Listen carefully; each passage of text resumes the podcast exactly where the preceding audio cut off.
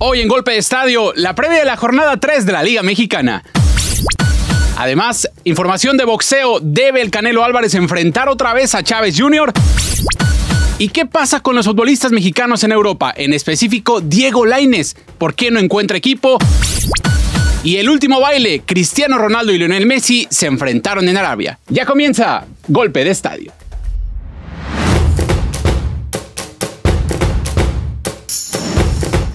Hola, ¿qué tal amigos de Golpe de Estadio? Les saluda con mucho gusto Carlos Maciel. Como todas las semanas, el día de hoy vamos a presentar un programa muy completo con la previa de la jornada 3 de la Liga Mexicana.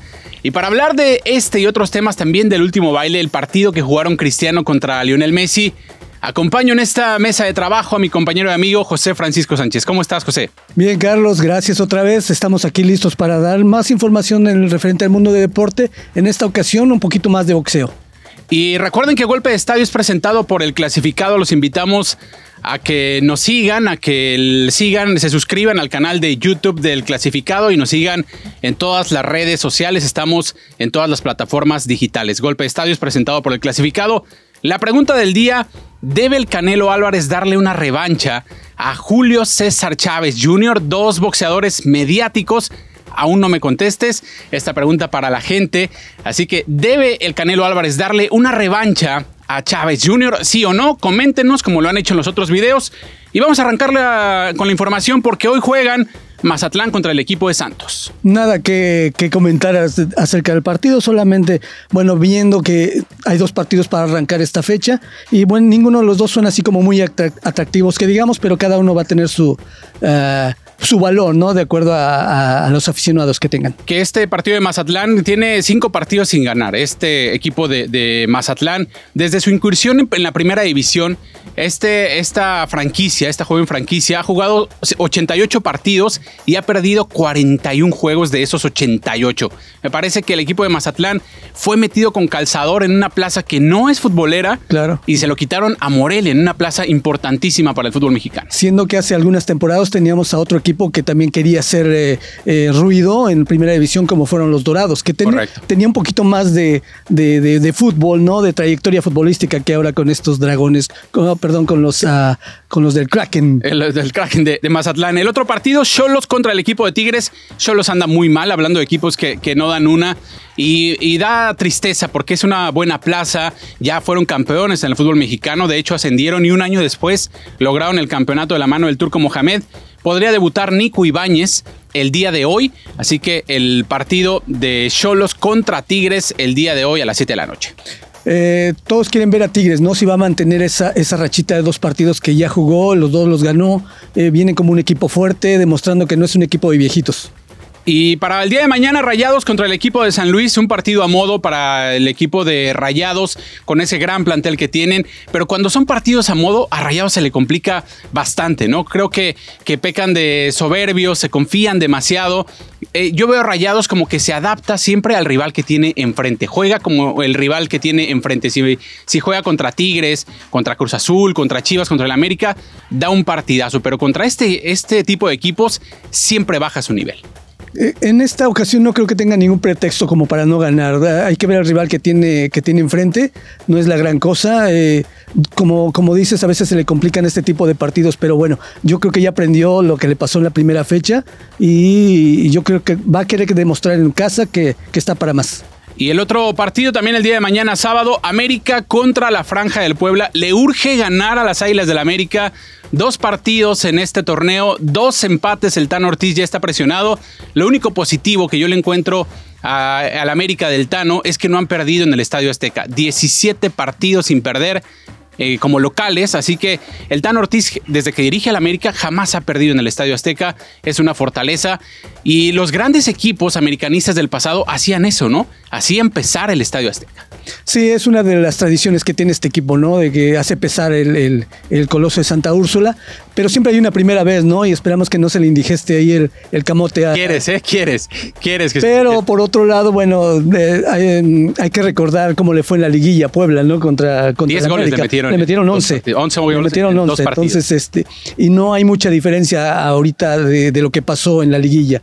Entonces, cuidado con Puebla porque se puede llevar otros, otro, otro, otra canasta de goles. Y otra noticia en el seno americanista es que renovó Álvaro Fidalgo, el español. Para mí, este futbolista de la cantera del Real Madrid es de los tres mejores jugadores de la Liga Mexicana. Sí, se ha visto a lo largo de la temporada pasada y ahora en esta, que eh, empezando en estas dos primeras fechas, es el motor, es el motor que mueve el equipo y, y a pesar que se ve ligerito, pero, pero tiene gran movilidad, se mueve por todas eh, las áreas del terreno de juego, defiende, lleva, dirige, es muy habilidoso, entonces tiene muchas, muchas facultades.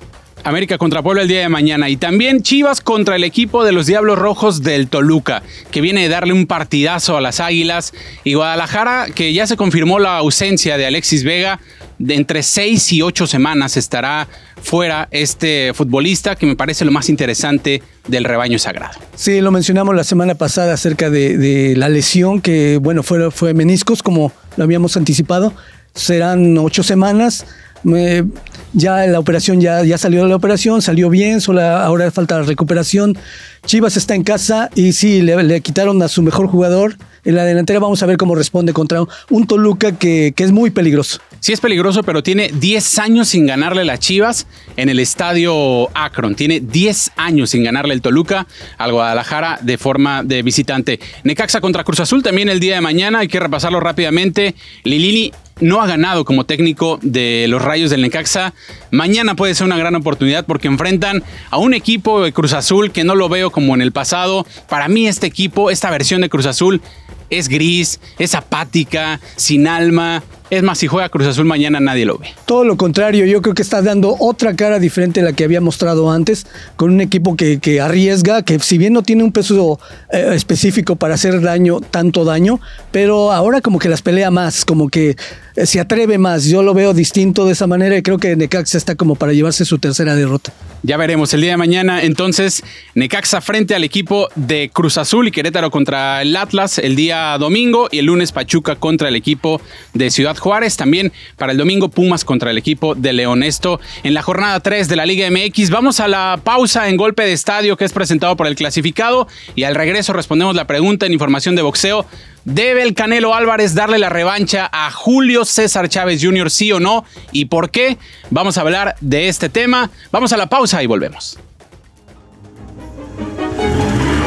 El clasificado, conectando compradores y vendedores por generaciones. Estamos de regreso en Golpe de Estadio presentado por el Clasificado. Los invitamos a que se suscriban al canal de YouTube del Clasificado. Ahí van a encontrar todos los programas de Golpe de Estadio y también los invitamos a que nos sigan en todas las plataformas digitales. Estamos ahí disponibles bajo el nombre de Golpe de Estadio. Ahora sí vamos a responder la pregunta que le hicimos a la gente. ¿Debe darle la revancha el Canelo Álvarez a Julio César Chávez? Y usted dirá, ¿por qué tantos años después? Y es que reapareció Chávez Jr., y le dijo que le tenía miedo el Canelo Álvarez. Vamos a ver el video de Chávez Jr. retando directamente al Canelo Álvarez. Pues bueno, ahí las declaraciones de Julio César Chávez Jr., que recientemente salió de una clínica de rehabilitación retando directamente al Canelo Álvarez. José Francisco, ¿tiene que darle el Canelo la revancha a Chávez Jr.? No, de ninguna manera. No tiene por qué, no le beneficia en nada, no tiene que demostrarle nada a un exboxeador, porque ahorita está en rehabilitación. Su última pelea fue en el 2021, si no mal recuerdo. Y Saúl El Canelo Álvarez, por el momento, es el campeón absoluto y tiene una trayectoria larguísima, de, es el mejor libra por libra, considerado por muchas organizaciones. Entonces yo no le veo ninguna posibilidad a que le dé la revancha, ni tiene por qué dársela. Oye, pero si la gente le está pidiendo esa pelea, ¿por qué no darle eh, la, revancha? Yo sé que en el 2017 se enfrentaron, fue un fiasco de pelea, no por el Canelo, sino por Chávez Jr., que llegó sin alma, sin brazos, sin piernas, solamente ganó creo que un round de los 12 y tiró muy pocos golpes. El Canelo le pasó por encima.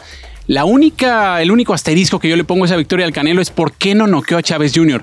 Debería darle la revancha para noquearlo. No, no estoy de acuerdo. No la necesita, como digo, y la gente no la está pidiendo. La está pidiendo el Junior, que quiere levantar, eh, quiere atraer reflectores, quiere hacer ruido, pero nada más. Y lo que, creo que le interesa a la gente, perdón, Carlos. Yo creo que, que, lo que dice Chávez Jr. es una, lo que está haciendo es una acción desesperada por dinero. Porque Chávez Jr. se ha dedicado a malgastar su fortuna, una fortuna que consiguió con la pelea que tuvo en el 2017 con el Canelo Álvarez. Si Julio César Chávez Jr. no tuviera ese nombre y no tuviera ese apellido, ya no tendría oportunidades en el boxeo profesional. Simplemente tiene oportunidades por su padre, por la historia de su padre, porque él y su hermano son una vergüenza para el boxeo.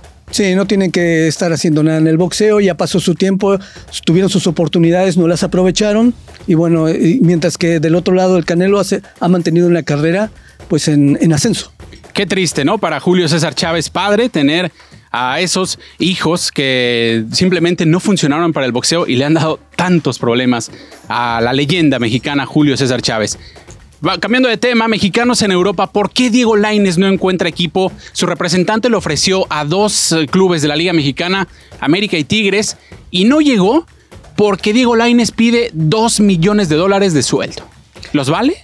No, no los vale de ninguna manera. Por eso precisamente se hicieron a un lado las negociaciones con el América. Tigres por ahí anda queriendo como sondear el terreno para ver si lo, si lo trae, pero no creo que le paguen esa cantidad. Eh, dijo su representante que tiene ofertas también de la MLS y de Segunda División de España. No sé a dónde le, convendría ir más. Yo creo que es mantenerse allá, picar piedra otra vez y revalorarse. Ya que Diego Laines encuentre un equipo donde sea titular, donde tenga minutos, porque tiene calidad, pero solo ha jugado el 10% de los minutos desde que se fue al fútbol europeo. Y para terminar, Jugaron el, último partido, podría ser la última vez que veamos o que vimos, mejor dicho, a Cristiano Ronaldo y a Messi en una misma cancha. Jugaron un amistoso, el Al Nazar con el otro equipo, el Al y Gilal contra el PSG. 5-4 ganó el equipo francés. Sí, este equipo formado con estrellas de la Liga Árabe contra el PSG, eh, partido amistoso. Tal vez por ahí vayan haciendo giras donde los vayan a ir viendo en otros partidos. Eh, y Messi le volvió a ganar. Ganó Messi, pero anotó dos goles Cristiano, ¿no? Correcto. Digo, en el enfrentamiento individual anotó dos eh, Cristiano, metió uno Messi y Neymar falló un penal. O sea, nada raro, todo en orden. Amistoso y solamente para recaudar petrodólares. Y dos millones de dólares costaba una entrada para ver ese partido entre las estrellas de la Liga de Arabia y el PSG. Dos millones de dólares. Así el mundo. Bueno, nos despedimos, llegamos al final de este programa Golpe de Estadio. José Francisco, muchas gracias y a ver cómo le va tu Cruz Azul el día de mañana, ¿no? No es mi Cruz Azul, yo soy neutral, yo apoyo a todos los equipos, hablo de lo que veo en la semana y bueno, vamos a ver cómo le va.